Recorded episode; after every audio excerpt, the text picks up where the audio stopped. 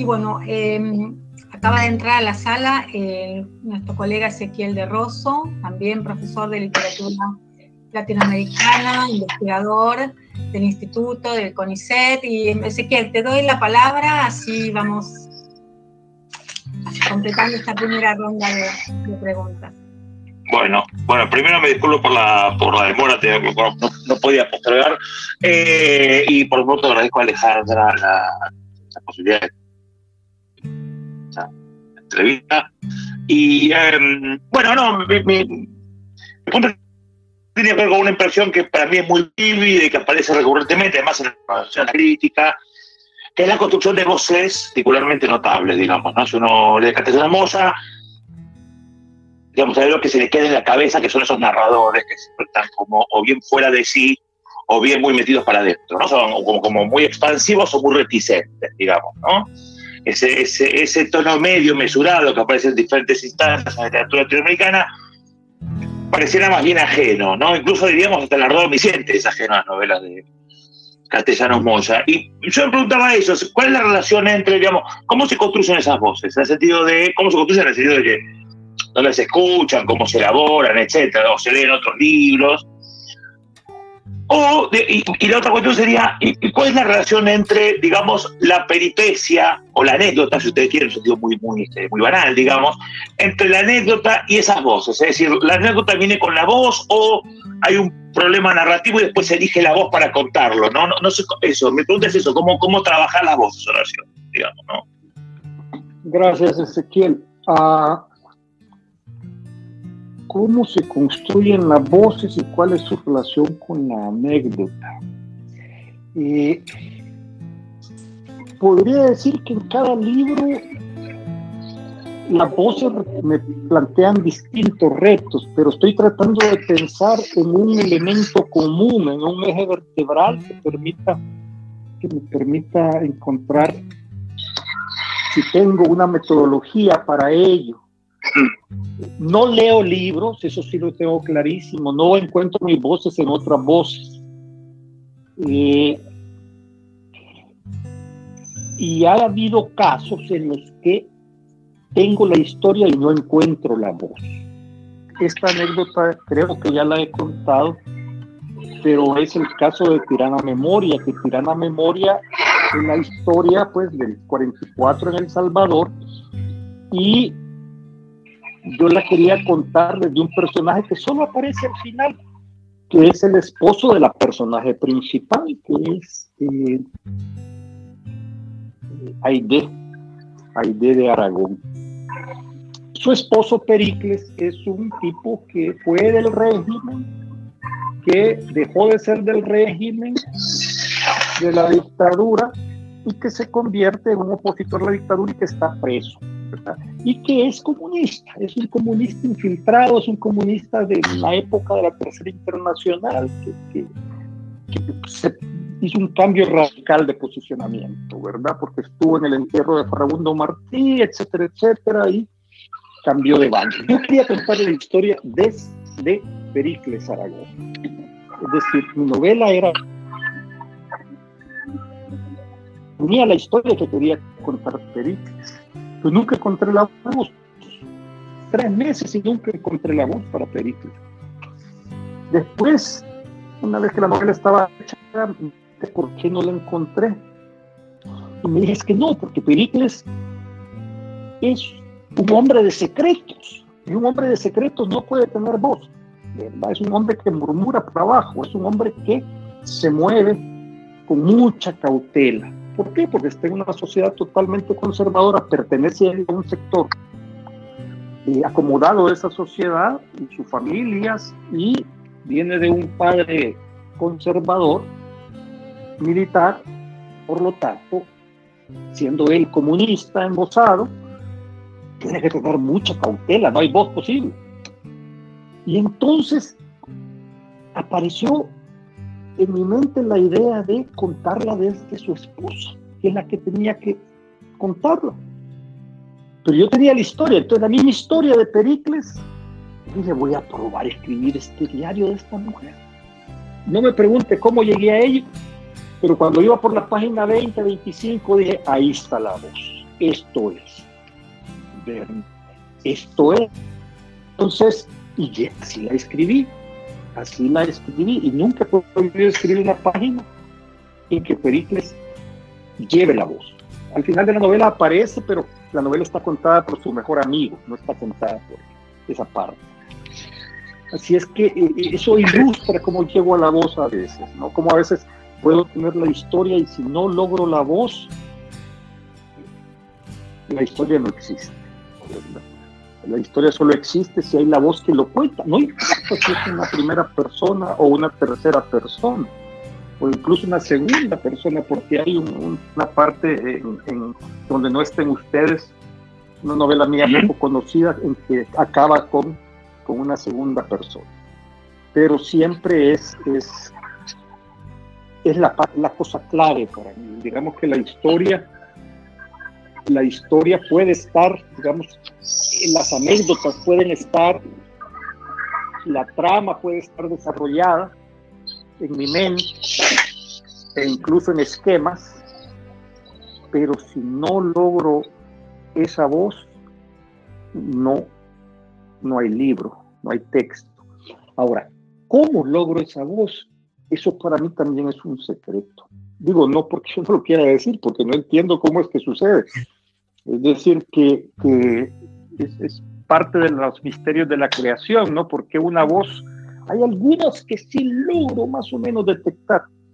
Digamos, hay un par de voces femeninas que sí logro explicarme su origen, es decir, son a partir de el hecho de que mi familia, eh, las voces femeninas eran las voces fuertes, y eran voces muy fuertes, con mucha entonación, con mucha velocidad y con un acento de orden muy fuerte. Es decir, que eran voces imponentes. Entonces eso me lleva a explicarme por qué las voces femeninas cuando las he usado son muy claras. Pero de una voz como de la como la voz de, de otros personajes, digamos, cómo se cuenta la sirviente del luchador, eh, la voz de, cómo se cuenta, la primera voz de, de Celedón en Moronga. Eso no, tengo idea cómo llegué. Sé que sucedió lo mismo, tenía la historia, pero hasta que hasta que comenzó a hablar mi personaje, la historia era una posibilidad nada más. Eso podría decir Ezequiel. Estás muteado, Ezequiel, no te escuchamos. Me, pregunto si puedo este, hacer una, observación sobre esto, una, una repregunta muy breve, ¿o no? Ah, no, y al revés, tener la voz y no tener, no, escuchar la voz y no tener, este, y encontrar después la historia para esa voz. Puedo tener la voz y después encontrar la historia, sí, pero que tenga una voz que no encuentre historia, no. Si tengo la voz, encuentra la historia. Eso me ah. sucedió con, eh, con insensatez. Por ejemplo, con insensatez, una vez tuve la voz, se fue la novela y, encontré la novela. O yo andaba buscando, esa voz me andaba en la cabeza y recuerdo todavía eh, en la casa de, mis hijos en México que comencé a sacar las libretas de apuntes de cuando yo cubrí Guatemala que presentaron ese informe y que había apuntado algunas frases de ese informe que yo había leído, que me habían impresionado y todo eso inmediatamente se lo transmitía la voz que yo tenía en la cabeza. Pero así que aparezca una voz que no le dé contenido, eso no me sucede. Bueno. Muchas gracias. ¿No? Entonces, si quieres, si querés, pero no, no, no, no, no, sigamos, en todo caso, si hacemos otra ronda, este, Exacto, bueno, vuelvo sobre. Porque estamos más sobre una hora y, diez de, conversación. Eh, no sé, Horacio, si podés quedarte un ratito más, si querés, si podemos eh, hacer unas preguntas más. Eh, entonces podemos hacer otra ronda, Noé, no sé si querés eh, hacer una pregunta también, entonces podemos hacer una ronda pequeña, ¿no? De, digamos, breve, eh, con unas preguntas más de cada uno de los participantes. ¿Qué les parece? Por mí no hay problema. Bueno, muy bien. Entonces, ¿quién quiere preguntar? Vamos a hacer así libremente. ¿Quién de ustedes quiere hacer otra pregunta? Una repregunta. Es el momento, digamos, de, continuar. Sí, no sé si Noé quiere decir algo. Exacto, Noé no. Sí, yo podría decir, pero digamos, la costumbre en estas reuniones es que eh, yo como que hablo al final. es el cierre, ¿no es? ¿no? De cierre o algo así, entonces aprovecho lo del cierre para, digamos, eh, prolongar un poco eh, o para recoger un poco las prolongaciones de lo que se ha dicho, ¿no?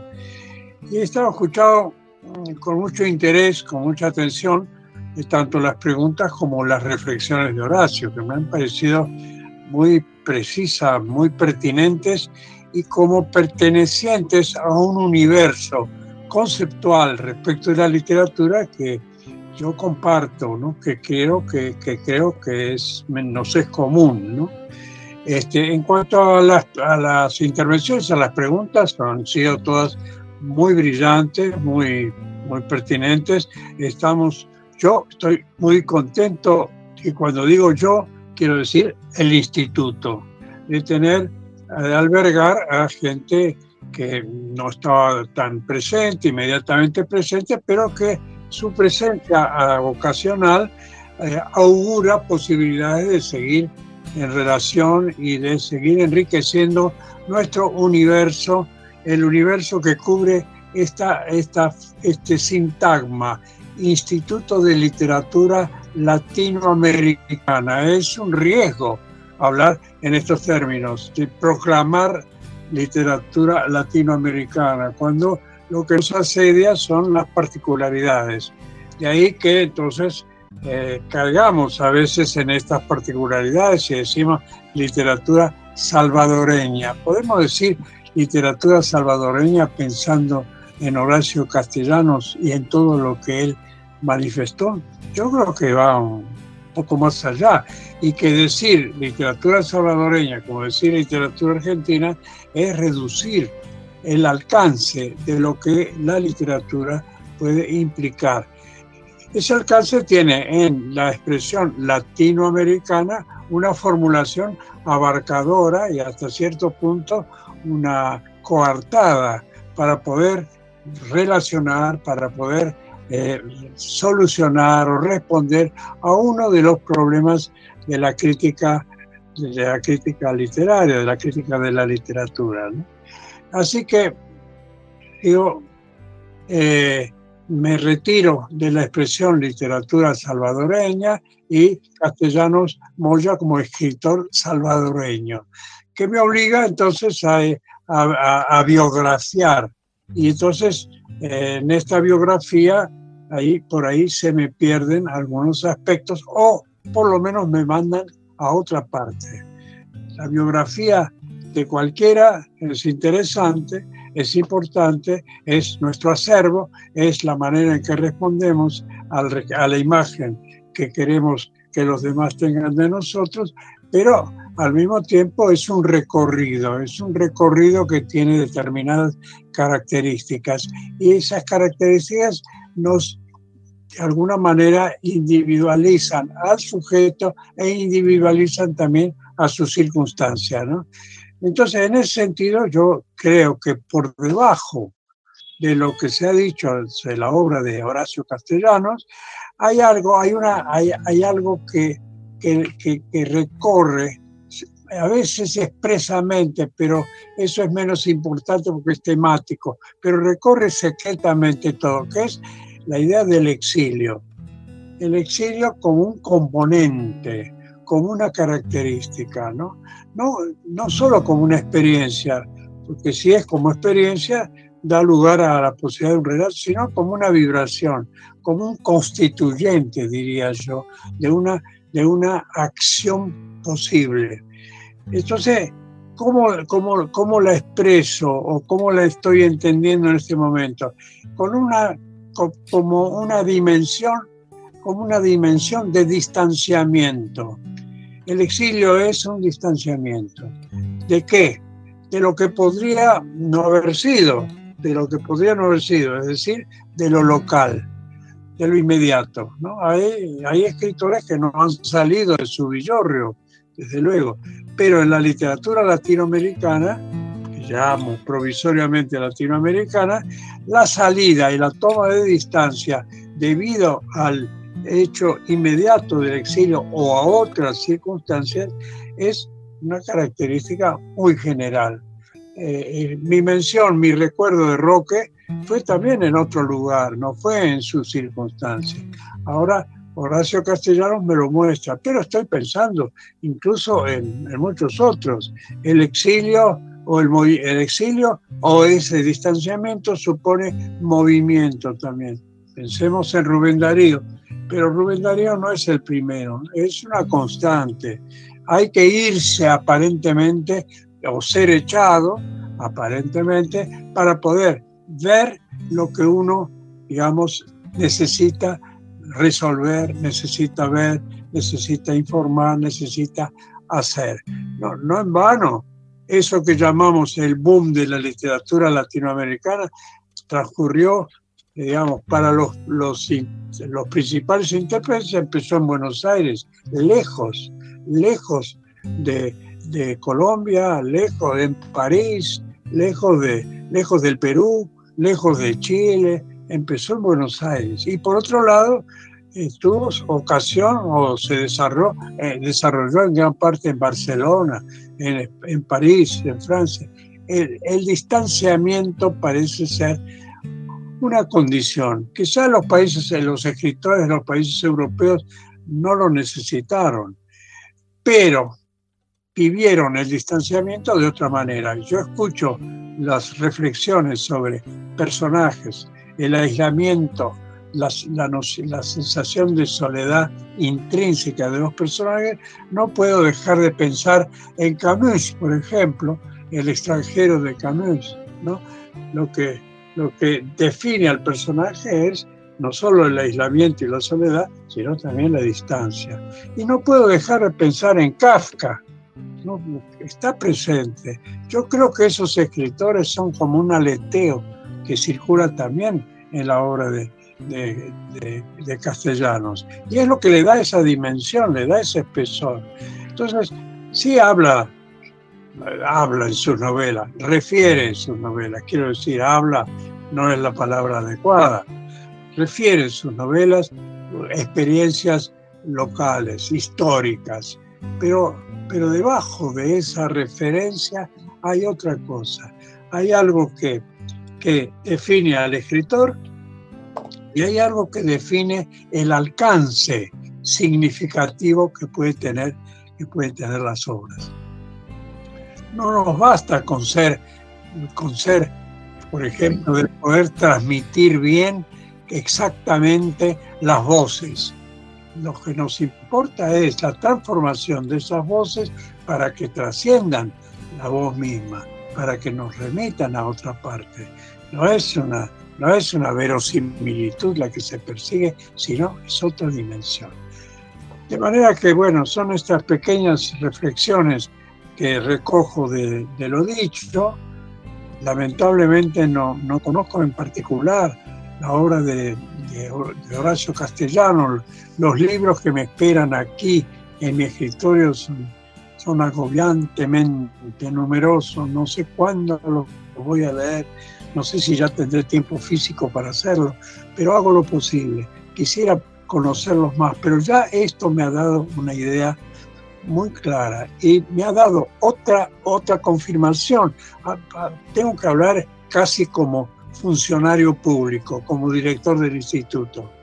Le da sentido a nuestro trabajo en el instituto, le da un alcance, estamos tocando algo. Por eso literatura viva, por eso estas presencias luminosas de todos ustedes y en particular de nuestro invitado de hoy, que digamos, digamos es un eslabón más en esta extraordinaria cadena que hemos podido crear, en nuestro modesto instituto en el que todos los días estamos pensando en literatura y estamos pensando en lo que la literatura significa para cada uno de nosotros, la literatura es una apuesta.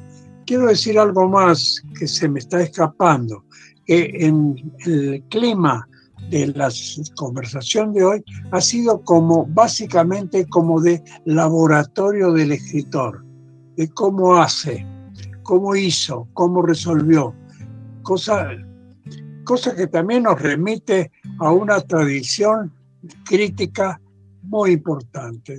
Desde los formalistas rusos en adelante, el laboratorio del escritor importa, pero también probablemente importe algo que sigue al laboratorio del escritor, el producto, lo que resulta del laboratorio, de esa química que se produce ahí en ese silencio.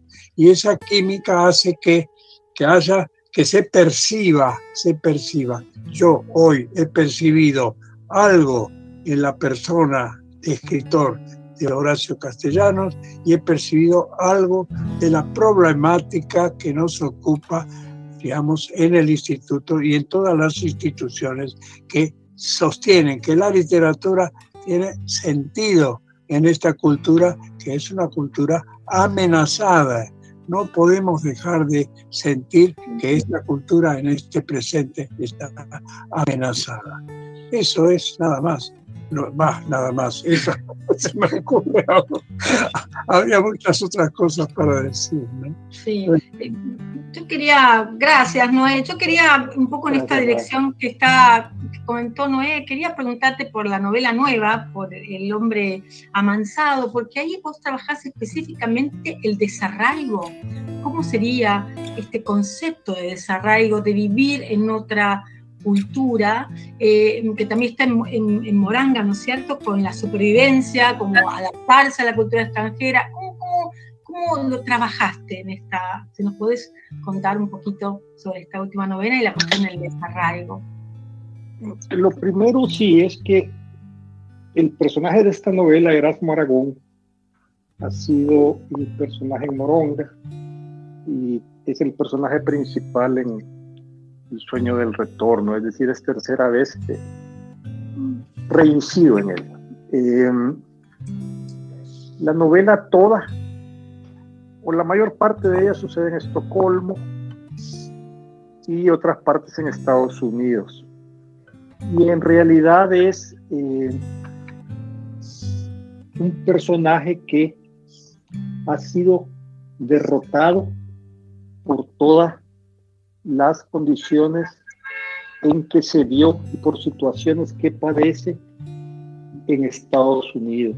Es decir, un personaje que no logró eh, encajar en un medio eh, hispano, liberal,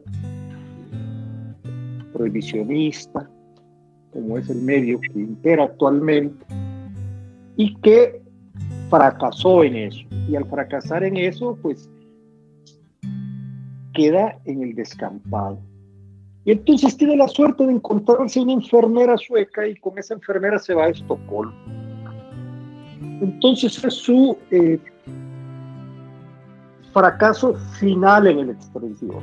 su fracaso final en el sentido que tampoco allá logra establecer lo que en algunos lugares llaman con mucho énfasis el hogar. Aquí hay mucho énfasis en Estados Unidos sobre la palabra home. Para nosotros es casa, pero, pero la idea de hogar es un personaje sin hogar. Eh, básicamente es eso. A diferencia de las otras novelas, esta no es una novela en primera persona, no habla Erasmo Aragón, una novela en tercera persona. Tercera persona muy cercana a él, por supuesto pero es, es, es otro acercamiento a él, es un acercamiento en que sus fobias, obsesiones, debilidades, virtudes, es que las tenga, eh, son vistas con cierta distancia, son vistas desde un narrador, no un narrador omnisciente, no un narrador muy pegado a él, pero nos habla también, por eso se llama el hombre amansado, nos habla de un de un hombre que eh, quebrado, de un hombre reventado, reventado porque en su vida adulta ya mayor le toca enfrentar una nueva forma de tener cultura determinada fundamentalmente por la política de la corrección y que a él le resulta abominable. Lo dice en algún momento, que le resulta abominable. Eh, esa es en síntesis la historia. Bueno, bueno, muchas gracias. Yo eh, vamos a decir, les doy la palabra a quien quiera hacer una nueva pregunta breve. Eh, porque estamos ya sobre una hora y media de conversación. Eh, y bueno, si hay una pregunta más y si no, vamos a ir cerrando este encuentro. Celina. Sí, yo quisiera, yo quisiera volver con aquello que empezamos. La imagen de Roquedal, que es muy fuerte, muy fuerte en la, en la literatura de, de Horacio Castellanos Moya, tiene una dimensión ética muy fuerte y eh, imagino, imagino, porque conozco poco la obra de Roque Dalton, que una dimensión estética también. Hay un poema de Roque Dalton que sí he leído con, en algún momento con, con pasión, poema de, poema de amor, ¿no? El poema de amor de Roque Dalton, y eh, me interesa, eh, en términos inmediatos, este, la utilización que eh, Horacio hace del título de ese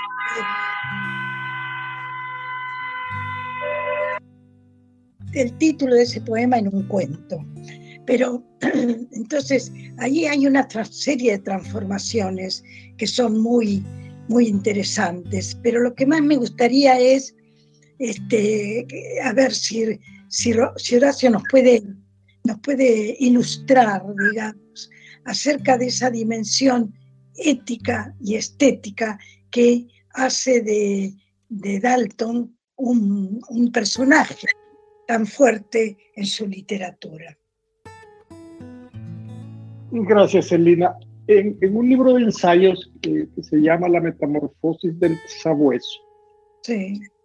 Publicó la Diego Portales. Ahí tengo un ensayo que fue una conferencia que di en la cátedra Roberto Bolaño en la Diego Portales sobre Roque Alto. Y ahí trato de caracterizar eso que tú quieres. Es decir, que el título de la conferencia lo dices, ¿verdad? La tragedia del hereje es decir, que Dalton era un hereje.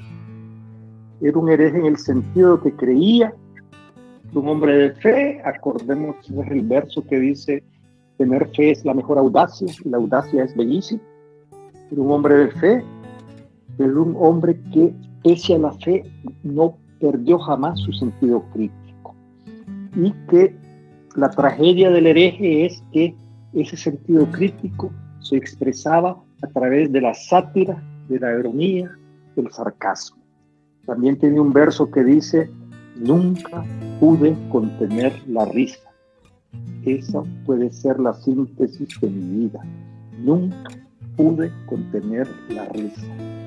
Entonces, eh, la tragedia es que alguien con una integridad enorme, con una enorme fe en que el socialismo va a ser la llave para abrir un futuro mejor para la especie humana, entra en toda esta corriente, se compromete a fondo, nunca es un hombre de poder, en el sentido de hombre de ejercicio del poder, sino que es un hombre del poder de la palabra, pero se mete en un ámbito al final de su vida que es estrictamente del ejercicio del poder. Y en ese ámbito muere muere asesinado por sus propios camaradas. Y esa es la tragedia, ¿verdad? Que a los herejes siempre los matan. Y él tiene un poema donde lo prevé, ¿verdad? Es un poema que se llama Los hongos, es un poema que es un diálogo entre sus ideas con las ideas de Ernesto Cardenal y se lo dedica. Es decir, es un poema que Roque nunca entendió el cristianismo en su beta de eh, ideología progresista, esta teología de la liberación y todo eso, él siempre lo vio mucho, mucha sospecha. Entonces, pero era un hombre de fe, la fe la aprendió con los jesuitas. Su tragedia fue reírse del poder que encarnaba. ¿Por qué? Porque el poder no tolera la risa. El poder no tolera que se rían de él. No importa de qué tipo de ideología, qué tipo de ideología, qué tipo de política responde el poder. No tolera la risa. Es una tragedia de rock. Así murió. Muy bien, muchas gracias. De todas maneras, digamos, de todas maneras, este, esto explica de algún modo, y sobre todo esta, esta mm, apostilla ¿no? sobre la cuestión del humor, explica de algún modo, yo diría, la fascinación que de la figura de Roque Dalton en, tu obra. me, parece, me parece que es muy, muy fuerte y no conozco, eh, no conozco otros escritores este, que hayan eh, que hayan recuperado ese filo de Roque Dalton, ese filo tan intenso, ¿no? Sí, claro, es que a mí me marcó porque yo era un joven cuando lo leí por primera vez y era un joven, muy joven cuando supe de su muerte. Mm. Pues sí, así me causó desde el principio por ese componente, porque cuando uno crece en una sociedad militarizada, una tiranía militar como la del Salvador en la época en que yo me formé, eh, pues hay un elemento de rebeldía profundo, componente de personalidad de uno. Y Roque tenía ese elemento de rebeldía, su rebeldía se expresaba literariamente a través del uso de la sátira, ¿verdad? de la ironía y del sarcasmo. Es, algo que siempre eh, valoré. Y después comprendí que no solo es un elemento literario, que El Salvador es un país que tiene un componente de, identidad, por decirlo de alguna forma, que es, es ¿verdad? Hay un componente de identidad salvadoreño que es la burla, el sarcasmo, la ironía, eh, hasta llegar a, extremos como la patanería y la en el trato diario, en el trato día a día. Así se, así se forma uno hay, tiene que tener unos niveles altos de tolerancia para poder llevarse con los amigos, porque siempre hay la broma, la puya, la ironía, el doble sentido, etcétera, etcétera. Creo que Dalton es una expresión de eso en El Salvador y no es el primer escritor, ya hubo escritores satíricos en El Salvador antes, pero eso nos llevaría a entrar en la historia de la literatura salvadoreña que no es, otro tiempo. Muy bien. Em, bien. Magdalena. Sí. Sí, gracias eh, Alejandra. Y un poco eh, siguiendo en esa línea que, eh, que, abrió ahora o volvió a, a encauzar Celina y el tema de, de Roque, eh, escuchando ahora, la, respuesta de Horacio, me, acordé de, esta cita eh, de Roque que aparece en Pobrecito Poeta, que era yo, y, eh, que dice lo que, lo que necesitamos es capacidad para emputarnos de verdad con el pequeño mundo circundante. Em, y me, y, me, parece una cita que de alguna manera también em, eh, encapsula o resume eh, la obra de, Horacio, que es, eh, que, es, que es, bueno, la escritura de Horacio, más bien que una obra, que es una escritura que sí se emputece con, con el mundo circundante, ¿no? Y esos personajes de los cuales hablamos al principio, que son entrañables en el sentido de que eh, eh, las cosas van y, salen de las entrañas, son también personajes poco queribles en realidad, ¿no? Y ese, poco querible tiene, o poco amable tiene mucho que ver con, con ese mundo eh, del que surgen y creo, Horacio, y aquí puedes este, eh, no estar de acuerdo, por supuesto, pero es ese mundo eh, eh, en contra del que escribes o, con el que te emputeces, ¿no? Sí, Magdalena, yo creo que eso es, es evidente, sin un componente de, de rabia no, no existiría mi literatura. Decía Ciorán que escribía por rencor, ¿no? Escribía por rencor ante el mundo, contra sí mismo, contra todo. Eh, creo que hay, hay, una cosa eh, visceral de reacción ante el mundo a partir de la de cierta rabia, pero eh, eso hay que transformarlo en arte, hay que transformarlo en literatura, por supuesto, ¿no? Eh, y, ese es el reto para mí, ese reto es que la rabia por la rabia no sirve de mucho, creo yo, y, no es la rabia como un programa, sino que el rencor, la rabia, la inconformidad eh, son una condición, ¿verdad? yo no escribo pensando me voy a desquitar de esto o me voy a desquitar de aquel o de aquel otro, ¿no? no, no, yo escribo las historias, las historias que me atormentan, que se me traban en la garganta, en el estómago, y eso, eso refleja mi condición de estar en permanente conflicto con, con el mundo, porque en realidad es un permanente conflicto.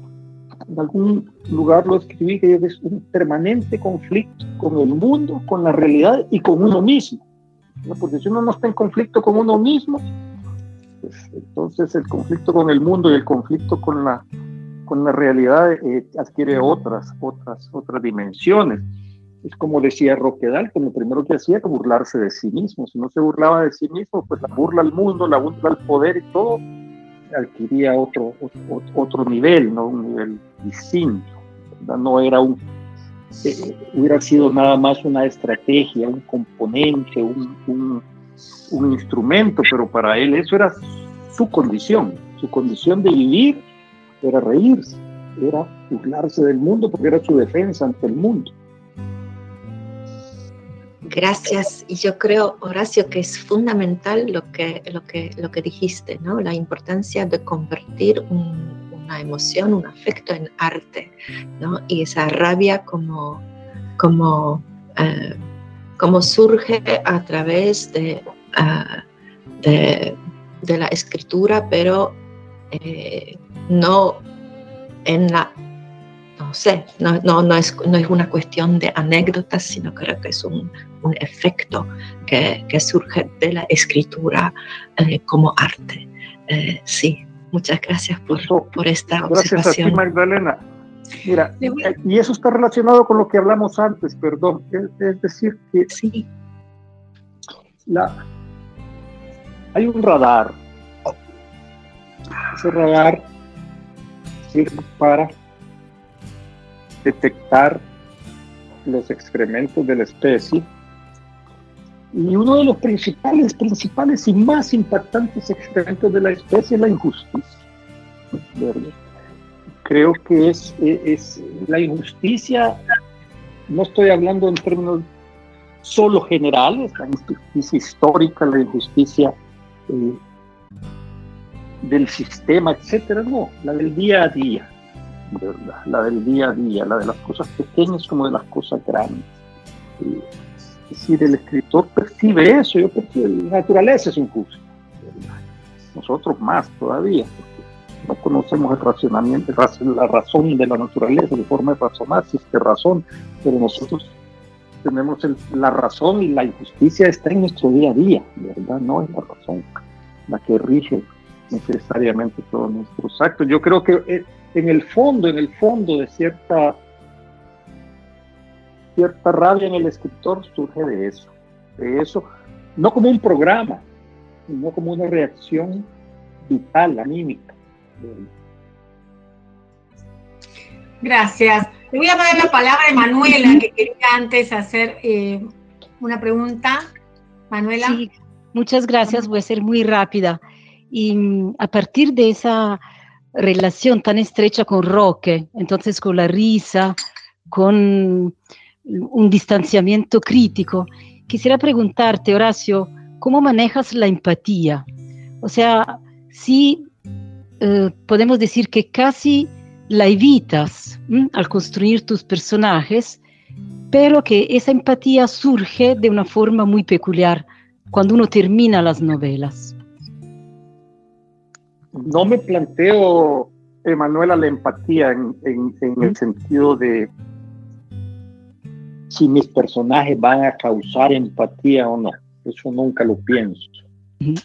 Me parece que, que para mí yo me limito a lo que dije al principio, me limito a ponerme en los zapatos del personaje, a ponerme la chaqueta y tratar de asumir los valores, las emociones, los pensamientos que el personaje tiene. Y si eso lleva al personaje a ser un asesino como Robocop o lleva a hacerlo una, una ricachona neurasténica como Laura Rivera o lleva a hacerlo un exguerrillero quebrado por la vida como Celedón, eso, eso no, no es lo básico, sino que lo básico es que yo estoy en ellos. Los personajes, por supuesto, en el lector al principio no pueden generar empatía porque yo escribo sobre derrotados y a nadie le gustan los derrotados. Entonces, eh, los derrotados eh, es lo peor que le puedes decir tú a alguien aquí en este país, luce. Nosotros venimos de países de derrotados porque somos países derrotados. Entonces nuestros personajes son derrotados, eh, al menos los míos. Así que eh, de esa manera te puedo decir que a mí me sorprende cuando algunos lectores me dicen que sí, sí que, no entienden cómo al final pueden sentir empatía con Robocop, que es un criminal. Pues ni yo, yo solo me metí en Robocop, yo comencé a matar con él, ¿no? Entonces, eh, eh, si soy el personaje lo comprendo, pero, pero ya como yo, como el autor, como Horacio, ya fuera del personaje, no lo comprendo. Es decir, como un tipo tan insoportable, con alguien con quien no quisieras estar por lo insoportable como era Aragón, puede generar empatía, no al principio de la lectura en que te comienza a crear, a hacer malas caras y decir este tipo que insoportable, etcétera, pero al final tenés como una, una empatía. Entonces, eso es algo que es metiéndose en el escritor. Hace poco he estado releyendo Los Hermanos Karamazov. Tenía 40 años de no leer la novela. Y yo digo, ¿cómo, cómo hace este hombre para crearnos la empatía con un enloquecido, como son la mayoría de sus personajes, pero sobre todo con Demeter, acusado de, parricidio, etcétera, etcétera. Es lo mismo. Es decir, él se mete en Demeter, es lo mismo. Es, el escritor no puede hacer juicios sobre su personaje, porque si el escritor hace juicios sobre sus personajes, si opina sobre ellos, si los juzga desde a priori, de mano, entonces va al fracaso porque los personajes van a ser planos, los personajes no van a estar asumidos. Y para mí la clave es esa, meterme en ellos sin pensar en ellos, es decir, sin, distancia. Y eh, es lo que trato de seguir. Si yo no me identifico, hay un personaje en el que no puede entrar, tampoco aparece la voz y la historia se cae. Porque la voz solo aparece y quizás aquí hay una relación con lo que explica, con lo que preguntaba piel es el estar totalmente compenetrado con el personaje lo que permite en buena medida el aparecimiento de la voz. Ezequiel, ¿querés hacer una pregunta breve para ir cerrando? Vamos a ir cerrando, entonces sí, te dejo Ezequiel si querés hacer otra pregunta. Ah, Podés volverlos, volver de ah, nuevo, un más lento porque está entrecortada la voz. Sí. Ah, ok. No, me preguntaba por eh, Kensaburo E, por la relación de tu escritura con la de Kensaburo E, porque como lo contrario de la alta, ¿no? Esa relación de misterio casi, ¿no? Y como es totalmente opuesto a vos, digamos, en el que el exilio no parecía ser la figura central. Bueno, me, me preguntaba si, hay otra polaridad en tu escritura, este, o E parecidos a E, digamos. ¿Se escuchó? Sí, sí, sí, ahora sí. Se escuchó más, sí. Ah, otra polaridad, decías, en la escritura, como la de que el seguro es. Sí, yo no, yo no soy, digo, no soy eh, dogmático en mis lecturas, ¿no?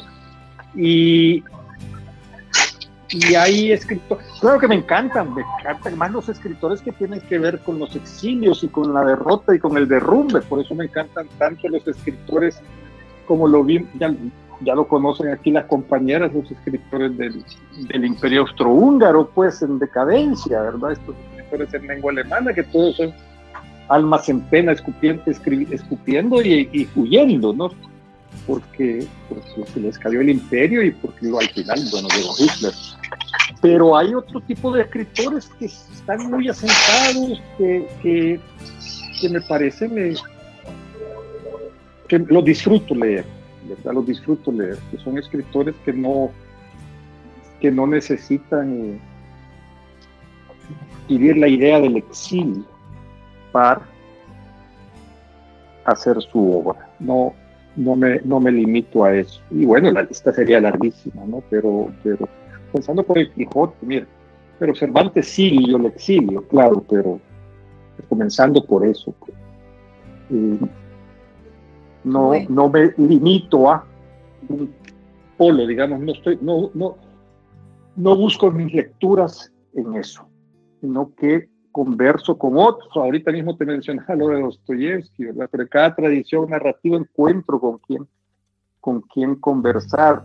Y eso es una cosa que es muy, muy interesante, ¿no? los criterios del gusto, los criterios de qué te nutre, ¿verdad? ¿Qué visión de mundo, qué forma de expresión, qué, qué, comprensión es la que te, comprensión del mundo es la que te nutre, es con la que te identificas, ¿no? Porque tu mundo personal, tus experiencias personales, por supuesto, determinan tu obra, pero no te puedes nutrir nada más de gente que comparte tu mismo marco referencial eh, para hacer tu obra. ¿no? para mí, entre más variado el mundo, mucho más nutrido estoy yo para escribir. Pues eso es lo que, lo que creo. Bueno, Muchas gracias, gracias Ezequiel, muchas gracias Horacio. Bueno, si hay algún otro comentario, pregunta, algo más para decir, si no, eh, no sé, Noé, si te parece, vamos eh, cerrando esta conversación de esta tarde. Y Horacio, te agradecemos muchísimo por haber estado con Muchas gracias a ustedes, muchas gracias, es para mí un honor, un, un gusto ha sido muy nutritiva la conversación. Siguiendo con el, con el humor de Roque Dalton, me quedé pensando que soy el onceavo, soy el onceavo que entra al arca de Noé, de las especies que pueden ser eliminadas por el diluvio que viene. Y, eso me da, me da mucho gusto, me da, es un honor, ¿verdad? y les agradezco la invitación. Gracias, Noé. Te dejo la palabra entonces. Ahora. Bien. Digo que no podía faltar la analogía esta que, me, enaltece, porque me hace protagonista de un episodio húmedo del que todavía no salimos, ¿no? Pero bueno, dos pequeñas observaciones, no observaciones. Una es que eh, la sesión de hoy ha sido como un gran ejercicio de lectura todos los que hicieron estas interesantes preguntas son lecturas que han hecho de la obra del de, escritor. Lo que viene o lo que, lo que sucede a esta observación es cuáles son las lecturas del escritor. Eso abriría a otra sesión de gran interés. Yo antes apunté algo acerca de Kafka, Camus, etcétera, ¿no? Pero bueno, yo creo que hay muchas más cosas en lo que uno puede adivinar en las formulaciones de Horacio, que serían las lecturas del escritor. La otra cosa que quería decir es, es puede sonar realmente a muy, a muy sarcástica, muy terrible, que es en relación con, con Roque Dalton. Y es que me da la impresión de que el asesinato de Roque fue una especie de cristianismo al revés, cristianismo de izquierda, que, que lo, lo, hace, lo ajusticiaron para confirmarse como revolucionarios, para fundar una religión, una, una, revolución o algo así, del mismo modo que la muerte de Cristo permitió fundar una religión. Es una analogía forzada, pero, pero está en nuestra mente siempre el sacrificio que se realiza en una persona para poder fundar otra cosa. Error, no es necesario eso. Eso, ese asesinato de Dalton es una partida de defunción de posibilidades de la revolución, de la, de la, de la llamada lucha armada. Es, es la última reflexión que puedo hacer sobre esta cuestión. Termino con esto y ya les agradezco muchísimo. Ha sido una jornada muy importante para nosotros y seguimos adelante y esperemos ver a Horacio por aquí, por la Argentina, cuando sea posible. Lo recibiremos con los brazos abiertos, por supuesto. Es un colega y un amigo. Muchas gracias. Noé. Muchas gracias, muchas, gracias. Alexandra, también a Alexandra Ortiz Valnar, a Emanuela Josa, a María Inés Valdegaray, a Magdalena Perkovka, que también las esperamos, las esperamos por Buenos Aires. Y bueno, Ezequiel y Eselina, y nos estamos viendo. Muchas gracias a todos. Ezequiel, no olvides Ezequiel. No, no, estamos diciendo que nos estamos viendo, ¿no? bueno, muchas gracias a ti, Alejandra, por organizar muchas gracias, todo esto. Gracias, muchas gracias.